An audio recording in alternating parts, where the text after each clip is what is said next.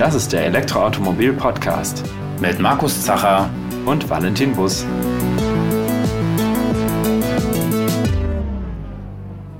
Die in Anführungszeichen älteren E-Mobilisten unter euch werden sich bestimmt noch daran erinnern, dass es zur Anfangszeit der modernen Elektromobilität ja so ein bisschen eine Wissenschaft war, die richtige Ladekarte dabei zu haben, um an einer beliebigen Ladestation laden zu können. Da gab es dann für bestimmte Regionen, hat dann nur eine bestimmte Ladekarte funktioniert und da musste man sich immer ziemlich mit beschäftigen, um irgendwie quer durchs Land reisen zu können. Und ja, dieses Gerücht, dass man so viele Ladekarten braucht, das hält sich ja bis heute unter vielen E-Mobilitätsskeptikern.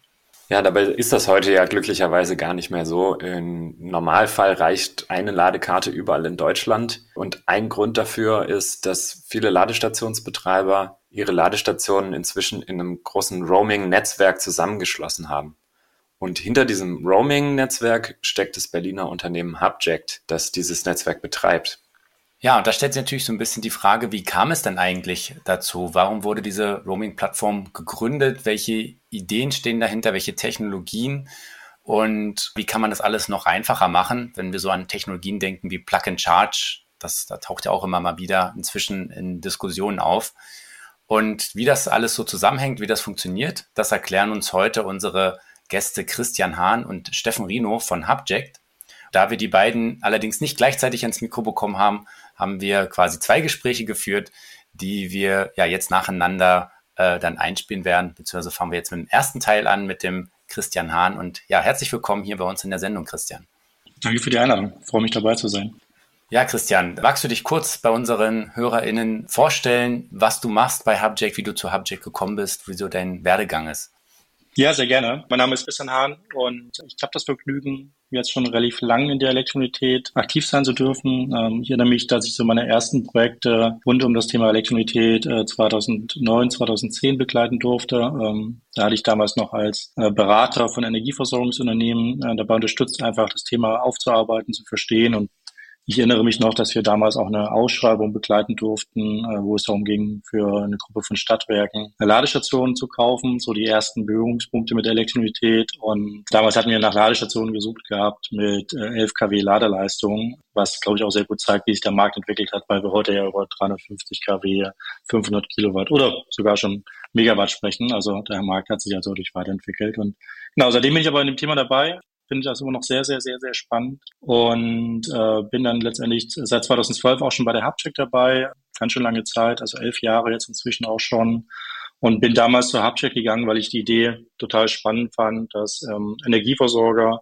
als auch Automobilunternehmen, als auch Hardware- und Softwareunternehmen sich gemeinsam zusammentun, um das Thema Roaming, Interoperabilität äh, voranzutreiben und glaubte, dass das genau das ist, was wir brauchen, um die Branche sozusagen dann wirklich auch zu, zu etablieren ich glaube, da hat sich auch viel bewegt, sprechen wir ja gleich nochmal dazu. Ähm, auf der anderen Seite sehen wir natürlich auch so, das eine oder andere Fragezeichen besteht immer noch. Aber da ist es eben ganz spannend zu sehen, wie sich das über die Jahre entwickelt hat. Ich bin jetzt seit 2015 auch äh, Geschäftsführer bei der Hubcheck und wie es eben so ist, äh, in einem Startup, man hat so das Vergnügen, alles mal tun zu dürfen, überall mal ein bisschen reinzuschnuppern und bin aber heute im Wesentlichen eben verantwortlich für Strategie, äh, Unternehmensentwicklung und aber die ganzen Themen rund um Produkt, äh, Service, äh, Weiterentwicklung und immer auch die Frage, wo führt uns die Reise hin? Das ist ja wirklich das Schöne in der Elektromobilität, dass äh, da noch ganz viel vor uns liegt, auch wenn wir äh, schon so lange darüber sprechen, aber wir dürfen natürlich nicht vergessen, dass wir da noch ganz, ganz, ganz, ganz am Anfang stehen und ich glaube, so auch gerade die letzten Monate haben nochmal deutlich aufgezeigt, wie schnell sich auch die Industrie als solche nochmal verändern kann. Siehe das Thema äh, Tesla-Stecker in den USA oder auch andere Themen, wo wir wirklich merken, innerhalb von wenigen Wochen kann sich die komplette Industrie noch einmal äh, wandeln. Und ähm, ich glaube, das ist für mich ein gutes Zeichen, dass wir da noch am Anfang stehen, aber eben auch noch sehr viel gestalten können. Also es ist noch nichts sozusagen in Stein gemeißelt, da gibt es noch sehr viel ähm, Entwicklungsspielraum. Und glaube ich, dass das Spannende auch für mich in meiner Rolle, da eben auch ein Teil ähm, dieser Entwicklung zu sein und zusammen mit meinem Team das eben auch äh, aktiv voranzutreiben. Mhm. Apropos am Anfang stehen, also jetzt stehen wir vielleicht immer noch irgendwo am Anfang, aber die Hubjack gibt's ja jetzt dann doch schon seit über zehn Jahren. Kannst du nochmal sagen, wie das so angefangen hat, was die ursprüngliche Initialzündung praktisch war? Ja, sehr gerne. Wie es eben immer so ist, das Ganze ist äh, tatsächlich äh, im Rahmen eines, eines äh, europäischen Förderprojektes entstanden. Mhm. Meines Wissens war es damals auch das größte europäische Förderprojekt zum Thema Elektromobilität Das Projekt äh, nannte sich Green Emotion und da ging es eben darum, wirklich sehr früh, 2009, 2010, das Thema Elektromobilität einmal zu verstehen. Wie so häufig hat man damals eben Ladesäulen unterstützt, den Aufbau, aber man hat eben auch relativ schnell gemerkt, weil das Konsortium bestand, ich meine, aus 43 verschiedenen Unternehmen aus ganz Europa, mhm. dass es wahrscheinlich irgendwann mal in Europa dazu kommen wird, dass in den Ländern ein, zwei, drei Betreiber äh, Ladestationen äh, aufbauen und betreiben und dass man dann natürlich europaweit vielleicht eine Lösung braucht, wie man sicherstellen kann, mit einer Ladekarte, ihr habt es ja eben am Anfang so schön gesagt, noch europaweit laden zu können. Das war so ein bisschen die ursprüngliche Perspektive gewesen. Und aus diesem Förderprojekt heraus haben sich dann eben unsere Gründungsgesellschafter quasi überlegt, ähm, lasst uns doch dieses Thema dann in eine äh, neutrale Gesellschaft überführen. Das hilft vielleicht auch dabei, gewisse ja, Akzeptanzbarrieren abzubauen, weil am Ende das, was wir tun, funktioniert natürlich besonders gut, wenn es möglichst überall funktioniert. Und genau, das war sozusagen die Idee gewesen hinter Hubcheck. Und wenn man auch sich Hubcheck als Name anschaut, ist ja ein, ein künstlicher Name, dann verbirgt sich dann eben auch The Hubbing Project, was glaube ich auch nur ganz gut beschreibt, wie das Thema sozusagen am Anfang gesehen wurde, also Hubbing im Sinne von Vernetzen, von Zusammenarbeiten. Und Project, okay, da kann man drüber streiten, ob wir wirklich nur ein Projekt sind. Ich glaube, inzwischen äh, sind wir da fest etabliert. Aber äh, das war sozusagen die Idee dahinter. Und ähm, ganz spannend zu sehen natürlich auch, wenn man sich überlegt, am Anfang gab es wirklich so die Vorstellung, und, und ich kenne das noch vom ersten Businessplan bei Hubcheck, dass man da mit einer Handvoll von Unternehmen zusammenarbeiten muss und dann funktioniert das. Ähm, mhm. Ich glaube, da haben wir heute gelernt, dass das äh, sich doch leicht anders entwickelt hat. Also gibt ja in äh, Europa relativ viele Portale, wo man eben äh, die, die Ladestationsbetreiber sieht, die Fahrstromanbieter und allein in Deutschland gibt es Stand heute über 1200 ähm, Ladestationsbetreiber offiziell registriert. Und das zeigt, glaube ich, ganz deutlich auf, dass sich die Branche aus vielen Gründen dann doch ganz anders entwickelt hat, als vielleicht ursprünglich mal prognostiziert. Mhm. Ja, ist ja auf jeden Fall mal schön zu sehen, dass dann auch so eine Förderung, eine europaweite Förderung dann auch wirklich fruchtet. Ist vielleicht nicht immer der Fall, aber in dem Fall hat es ja anscheinend sehr gut funktioniert. Das heißt aber, äh, als diese Idee geboren ist, so ein Netzwerk zu gründen, wart ihr dann die einzigen, wo sich das letztendlich gebündelt hat? Weil Europa ist ja groß und auch Frankreich oder, weiß nicht, Großbritannien damals noch, sind ja auch durchaus Länder, wo Elektromobilität gestartet ist, ähm, zu einem ähnlichen Zeitpunkt. Da war ja noch nicht absehbar, welche Länder jetzt hier so eine Führungsrolle auch übernehmen werden? Hm. Absolut. Ist eine sehr gute Frage. Tatsächlich, ähm, als, als Hubcheck gegründet wurde, gab es einen sehr starken Fokus auf, auf den deutschen Markt. Das war damals schon und ist es heute ja auch noch der größte Markt für, für äh, PKWs ähm, von den Stückzahlen her. Deswegen natürlich auch ein großes Potenzial für Elektromobilität. Und wir dürfen ja nicht vergessen, 2012 war auch die Zeit gewesen, als wir noch starke politische Ziele ausgegeben hatten bezüglich der Elektromobilität und, und, und große, große, ja, letztendlich Visionen damit auch verbunden hatten. Tatsächlich haben wir aber relativ schnell gemerkt, natürlich, genau wie ihr sagt, dass so ein Thema einfach nicht an der Landesgrenze aufhört, sondern eben genau da auch sein, sein letztendlich Charme ausspielt, dass man eben sagt, das funktioniert in Deutschland, aber genauso auch in allen anderen europäischen Ländern. Und ähm, inzwischen glauben wir ja sogar, dass das Thema nicht nur ein europäisches Thema ist, sondern ähm, sogar ein weltweites Thema, weil wir einfach auch festgestellt haben, dass viele Herausforderungen bezüglich der Elektromobilität, aber auch viele Nutzeranforderungen, viele, viele Nutzerbedürfnisse sehr, sehr ähnlich in, in, in verschiedenen Ländern weltweit äh, sind. Ähm, also jeder Elektroautofahrer weltweit möchte Zugang zur Ladeinfrastruktur bekommen, die zuverlässig funktioniert, die ein faires Pricing hat und die genau äh, in dem Moment, wenn man laden möchte, eben auch die nötige Ladeleistung zur Verfügung stellt, mit dem richtigen Stecker und und wenn es mir wichtig ist, eben auch mit einem Dach darüber. Und ähm, das ist die gleiche Anforderung in Deutschland wie in Frankreich, wie in den USA oder auch in China. Und deswegen glauben wir eben auch, dass die Lösung, die wir aufgebaut haben, genau diese Anforderungen ganz gut unterstützen kann. Aber wie er schon richtigerweise sagt, also wir haben relativ schnell festgestellt, Deutschland ist nett, aber am Ende funktioniert das nur, wenn wir es schaffen, das Ganze europaweit auszurollen. Man kann sich natürlich vorstellen, auch durchaus mit äh, zumindest zum damaligen Zeitpunkt äh, relativ mal, deutschen Marken äh, als Gesellschafter war das vielleicht auch nicht immer die einfachste Angelegenheit. Ähm, also wir hatten am Anfang nicht nur die Herausforderung gehabt, ein komplett neues Modell äh, vorzustellen und zu sagen, hey, macht irgendwie total viel Sinn, die Infrastruktur zu teilen. Das ist teilweise heute auch immer noch eine Herausforderung, wenn wir zu Unternehmen gehen, die jetzt viel Geld in Infrastruktur investiert haben, Ladeinfrastruktur investiert haben. Äh, und dann sagen wir, toll, teilt das doch mit anderen. Dann kommt natürlich immer noch die Aussage, warum soll ich das denn tun? Das ist doch mein Investment, das ist doch mein, mein Netzwerk. Und das war natürlich vor elf Jahren noch eine viel, viel größere Herausforderung, weil wir einfach wirklich mit einer Idee um die Ecke gekommen sind, gesagt haben, hey, wir glauben daran, Aber natürlich, es hat wirklich lange, lange, lange gedauert, bis wir dann so die ersten Unternehmen davon überzeugt hatten, damit zu machen. Und, und daraus ist dann letztendlich ein, ein Netzwerkeffekt entstanden. Ich glaube, das haben wir wirklich sehr gut erreicht. Aber nichtsdestotrotz, wenn wir neue Märkte schauen, dann ist es jedes Mal eine sehr vergleichbare Herausforderung. Man muss erstmal eine gewisse Akzeptanz schaffen. Man muss vor allem auch ein Verständnis dafür schaffen, dass eben genau wie gesagt gewisse Strukturen, Lösungen wirklich vergleichbar sein können. Und uns geht es ja nicht darum zu sagen, die deutsche Idee sozusagen zu verkaufen, sondern wirklich die Idee der, der, der, der Interoperabilität, der Zusammenarbeit, mhm. wie wir sie aus ganz vielen anderen Industrien ja auch kennen.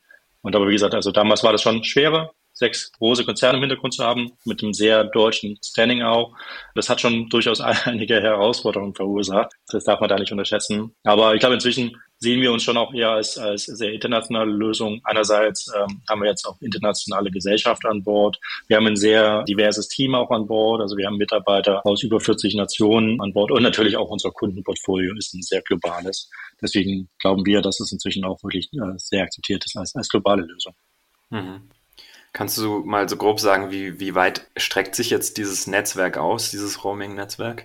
Mhm. Natürlich, unser, unser Hauptfokus ist immer noch der europäische Markt. Ähm, das ist, glaube ich, auch weltweit gesehen eine der komplexesten Märkte. Nicht nur aufgrund dessen, dass man eben relativ viele Akteure hat, sondern weil natürlich auch in Europa sehr unterschiedliche regulatorische Rahmenbedingungen in den einzelnen Ländern vorherrschen. Das heißt, mhm. es werden eben doch noch Dinge in Deutschland anders getan als in Holland, als in Frankreich. Das ist ganz spannend für uns. Wir, wir helfen gerade einigen Unternehmen dabei, ihren europäischen Markteintritt vorzubereiten. Und ganz häufig treffen wir dann wirklich auf eine Situation, dass dann eben dieses internationale Unternehmen sich Europa angeschaut hat und aus einer Außenwahrnehmung glaubt, das ist ein Markt und dann muss ich sozusagen einmal die europäischen Anforderungen erfüllen und dann funktioniert das und dann kommen wir natürlich dazu und sagen, fast. Ähm, gibt dann noch die deutschen Anforderungen und die in, in, Schweden und in Norwegen ist irgendwie Teil, nicht Teil der Europäischen Union, da musst du aber auch noch gewisse Anforderungen erfüllen. Und UK ist auch wichtig, aber auch ganz anders. Ähm, das ist immer ganz spannend zu sehen. Darüber hinaus haben wir ein Team aufgebaut für den nordamerikanischen Markt, ähm, sind da auch sehr gut positioniert. Ähm, das Thema Plug and Charge spielt in den USA eine sehr, sehr große Rolle und zunehmend auch das Thema Roaming, weil einfach da auch der Markt komplexer wird.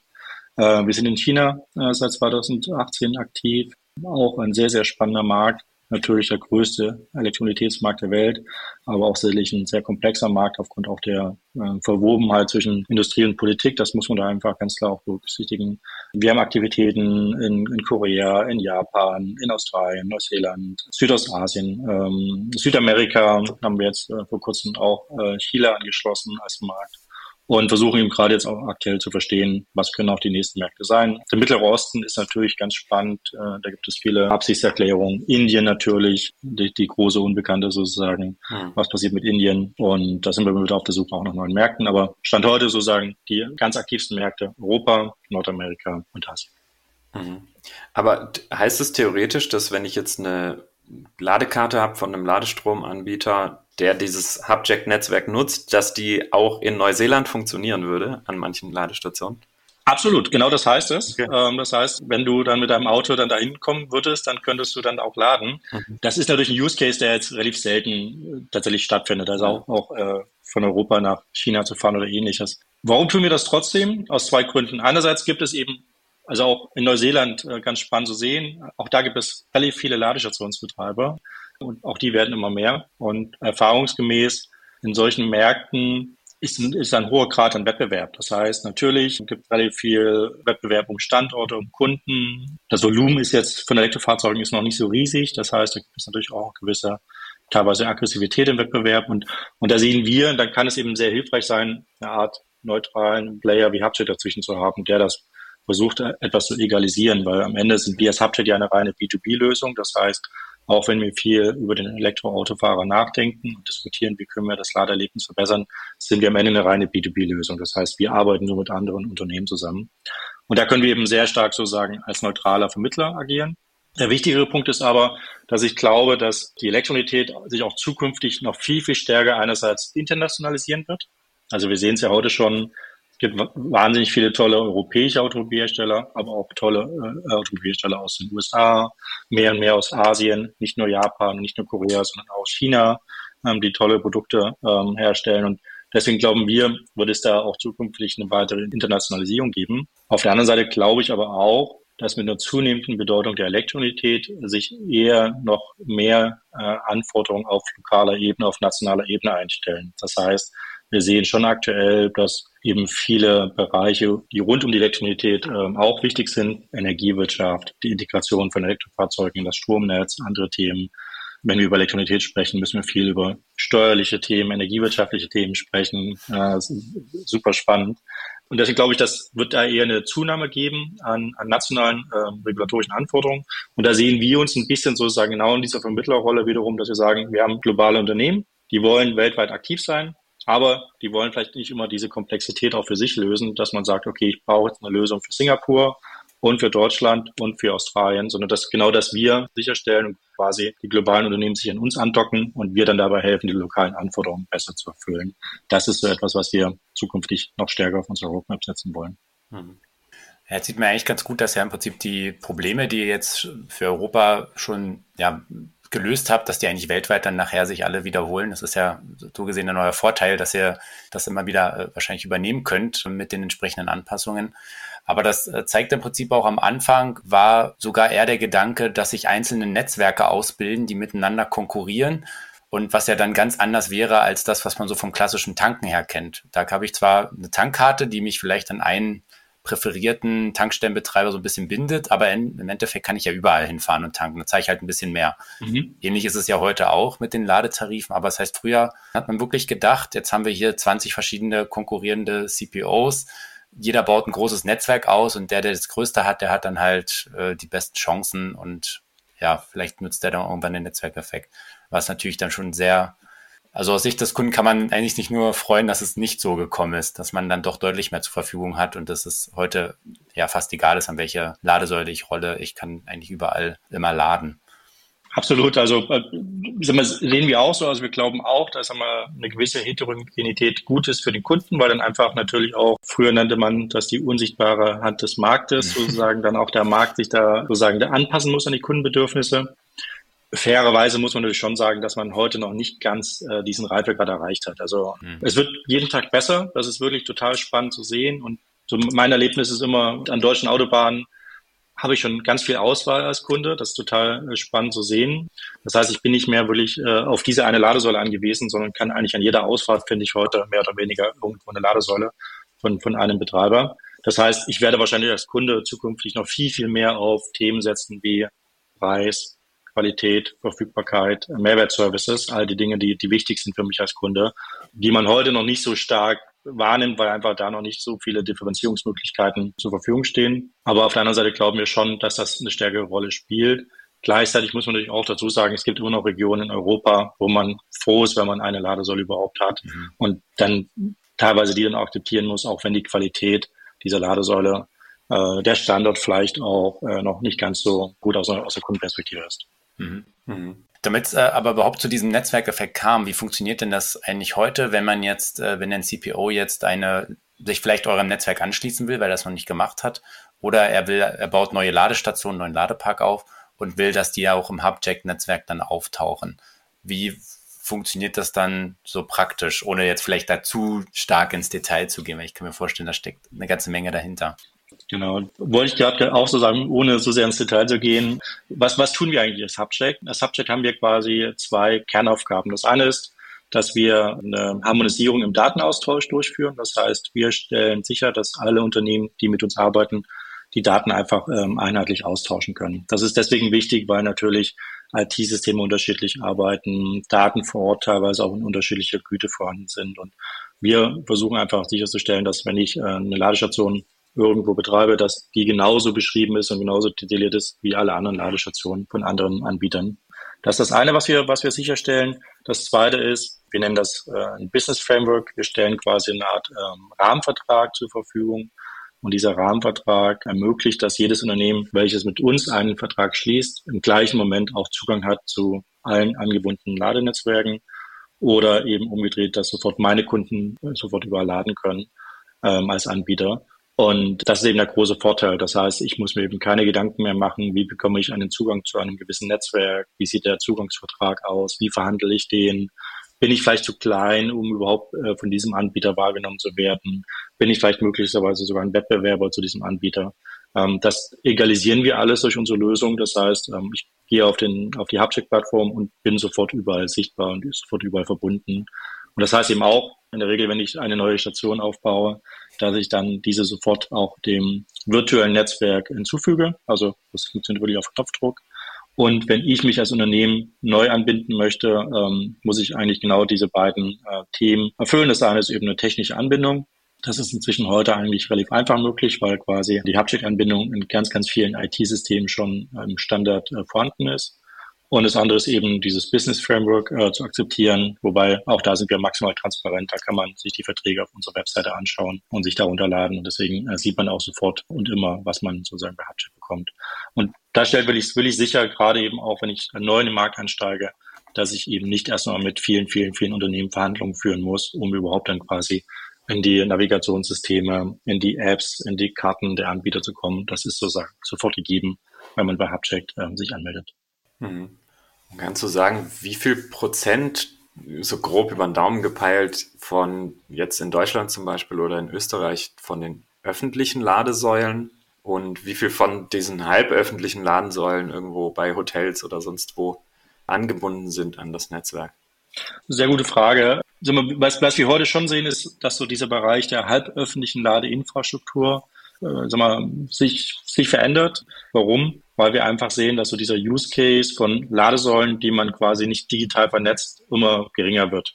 Das ist so ein bisschen aus der Anfangszeit natürlich entstanden, dass ich gesagt habe, als, als Hotelier zum Beispiel, ich baue da jetzt eine Ladestation hin und dann habe ich ein, ein kleines Extra sozusagen in meiner Beschreibung im, in der Buchungsplattform. Mhm. Dadurch, dass es aber heute so viele Elektrofahrzeuge gibt, macht es natürlich auch Sinn, das zu verrechnen, die Strommenge zu erfassen.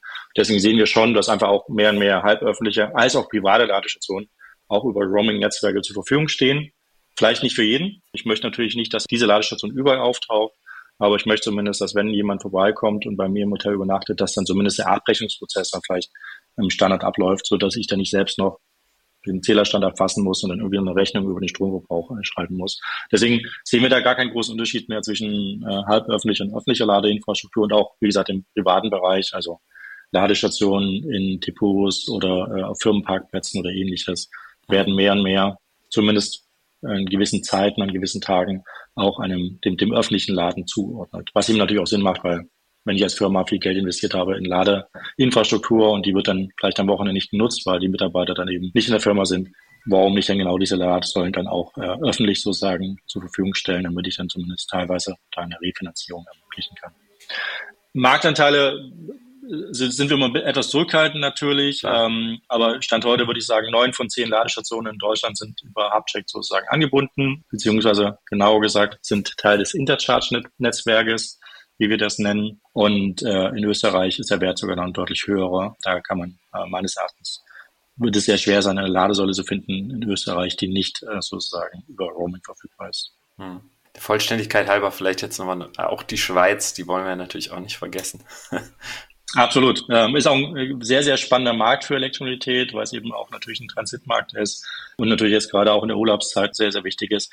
Da sind wir heute bei, würde man sagen, acht von zehn Ladestationen roundabout, die, die darüber verfügbar sind. Mhm. Jetzt habe ich noch, äh, noch mal eine Frage. Äh, und zwar habe ich auch schon festgestellt, dass man mit bestimmten Ladekarten bestimmter Betreiber, obwohl es eigentlich ein, also die Ladestation im Intercharge-Netzwerk ist, also das ist ja quasi euer, euer Netzwerkname, wenn ich das so verstanden habe, dass ich trotzdem diese Ladekarte bei bestimmten Betreibern nicht verwenden kann. Äh, woran liegt das dann, dass ich, dass sie dann für bestimmte Betreiber gesperrt ist, sage ich mal, oder dass sie nicht integriert werden, obwohl sie ja augenscheinlich das Subject-Netzwerk auch nutzen? Absolut. Das ist eine sehr gute Frage und, und damit beschäftigen wir uns gerade auch sehr viel. Wie können wir sozusagen diese, diese Ursprungsidee, jeder kann überall laden, weiterhin aufrechterhalten? Das sind, glaube ich, zwei Themen mit verbunden, die wir gerade im Markt auch sehr stark äh, wahrnehmen. Das eine ist, wir nehmen etwas stärkeren Trend wieder Richtung, ich nenne es mal, Abschottungstendenzen wahr. Warum? Weil wir natürlich immer wieder die Diskussion auch im Markt sehen, zu Recht, in welche Rolle bin ich eigentlich aktiv? Wir hatten es ja ein bisschen angesprochen. Äh, wir unterscheiden sozusagen von den Marktrollen relativ grob in den Ladestationsbetreiber und den Fahrstromanbieter. Ladestationsbetreiber baut Ladeinfrastruktur auf und betreibt sie. Fahrstromanbieter stellt Fahrstromservices gegenüber Elektroautofahren bereit, Endkunden, Firmenflotten und so weiter und so fort. Und ganz häufig haben Unternehmen beide Rollen. Mhm. Aus der wettbewerblichen Perspektive heraus glauben viele Unternehmen, dass sie sozusagen beides auch äh, zwingend miteinander verbinden müssen. Da bin ich ein bisschen skeptisch, weil wir sehen in vielen anderen Industrien, dass eigentlich die Marge im reinen äh, B2B-Bereich eine deutlich höhere sein kann als im B2C-Bereich, äh, weil wir natürlich auch so ein B2C-Endkundengeschäft ist relativ aufwendig. Man braucht eine hohe Skalierbarkeit. Die Margen pro Transaktion sind relativ gering.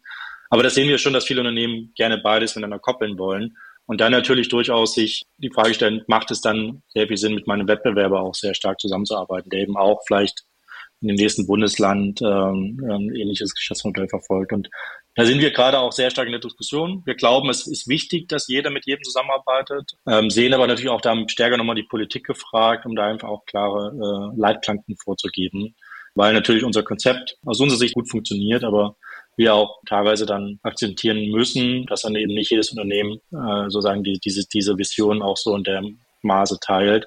Und das funktioniert wirklich auch, das sieht man ganz gut im Markt in Phasen. Ähm, also wir hatten vor zwei, drei Jahren sicherlich eine Phase gehabt, wo diese sehr offene Intermodalitätsauslegung sehr starke Anwendung fand. Aktuell sehen wir leider wieder ein bisschen so einen Trend zur Abschottung und würden uns wünschen, das ein bisschen umzukehren. Woran liegt das? Äh, ist am Ende wirklich einfach genau bei der Frage, konnten sich die Unternehmen einigen bezüglich der Preisfindung, weil das ist sozusagen das Einzige, was wir als Subject nicht tun, den Preis zu definieren, den Unternehmen miteinander vereinbaren. Und wenn man sich eben nicht einigt, dann gibt es quasi keinen Roaming-Vertrag. Und wenn es keinen Roaming-Vertrag gibt, dann, dann fun funktioniert eine Karte nicht. Für uns ist es aber auch ganz wichtig, deswegen auch sehr stark in digitale Lösungen zu denken. Ähm, ja, wir wissen, die AVD-Karte ist heute das Medium der Wahl, wenn es um den Zugang zur Ladeinfrastruktur geht. Wir wissen auch, so richtig sicher ist das Medium aber nicht. Auch so richtig skalierbar ist es nicht. Deswegen empfehlen wir in der Regel immer auch eine, einen Digital First Approach, dass wir sagen, Kundeninformationen müssen in Echtzeit zur Verfügung stehen. Preisinformationen müssen in Echtzeit zur Verfügung stehen, Verfügbarkeitsinformationen, vielleicht sogar Qualitätsinformationen zukünftig mehr und mehr. Und deswegen glauben wir, dass das einfach sehr stark über Apps, über, über digitale Lösungen, auch im Fahrzeug selbst ja, bereitgestellt werden sollte. Und, und die Karte quasi immer eher nur ein Fallback ist, weil wir eben auch merken, ähm, ihr kennt das ja selbst, äh, Ladestationen selbst sind ja nicht wirklich sprechend in ihrer Benutzung. Ich stand letztens wieder von der Ladestation und habe mich freigeschalten und dann äh, waren dann zwei Anschlüsse auf dem Display angezeigt gewesen und ich wusste aber nicht, ist das jetzt links oder rechts und natürlich der andere Anschluss war schon in Benutzung äh, und wollte dem, dem anderen äh, Elektroautofahrer dann nicht den Saft abstellen und das, da merkt man halt schon, dass man alles aus Richtung Kundenerlebnis, Kundenerfahrung auf der Hardware-Seite zumindest noch Verbesserungsbedarf hat, aber deswegen glauben wir eben auch an den Digital First Approach, dass mir die App sagt, lieber Christian, jetzt nimm den linken Stecker raus und steck ihn bei dir ins Auto rein und schon wäre das Problem gelöst gewesen. Ja, das führt uns vielleicht jetzt auch ganz gut zu unserem zweiten Themenblock, äh, wo wir über das Thema Plug and Charge sprechen werden. Mhm. Von daher schon mal, Christian, vielen, vielen Dank für die vielen Informationen zum Roaming, wie das alles entstanden ist, ähm, zu den Hintergründen von dir und auch äh, dem Unternehmen, für das du arbeitest. Ja, ist auf jeden Fall eine gute Sache, dass ihr dieses Intercharge-Netzwerk so etablieren konntet. Ich glaube, sonst hätten wir heute noch viel, viel mehr Probleme mit dem Laden. Das war eigentlich ja absolut notwendig, dass sich das irgendwie zusammenschließt hoffen wir mal, dass sich das zukünftig auch weiter so etabliert und ja, dass einfach dass äh, diese Vision, man kann mit einer Karte oder einem Vertrag, vielleicht künftig ist ja dann keine Karte mehr, überall laden und muss sich keinen Kopf mehr machen, dann auch wirklich äh, Europa oder sogar weltweit umgesetzt werden kann. Ja, und hoffen wir auch, dass sich das so weit rumspricht, dass auch die letzten VerbrennerfahrerInnen dieses Gerücht oder diese Vorstellung von ich brauche 40 Ladekarten nicht mehr im Kopf haben. Absolut, absolut. Ja, genau. Vielen Dank auch fürs Gespräch. Hat mir sehr viel Spaß gemacht. Dankeschön. Ja, uns auch. Danke dir. Danke dir. Ciao. Ciao.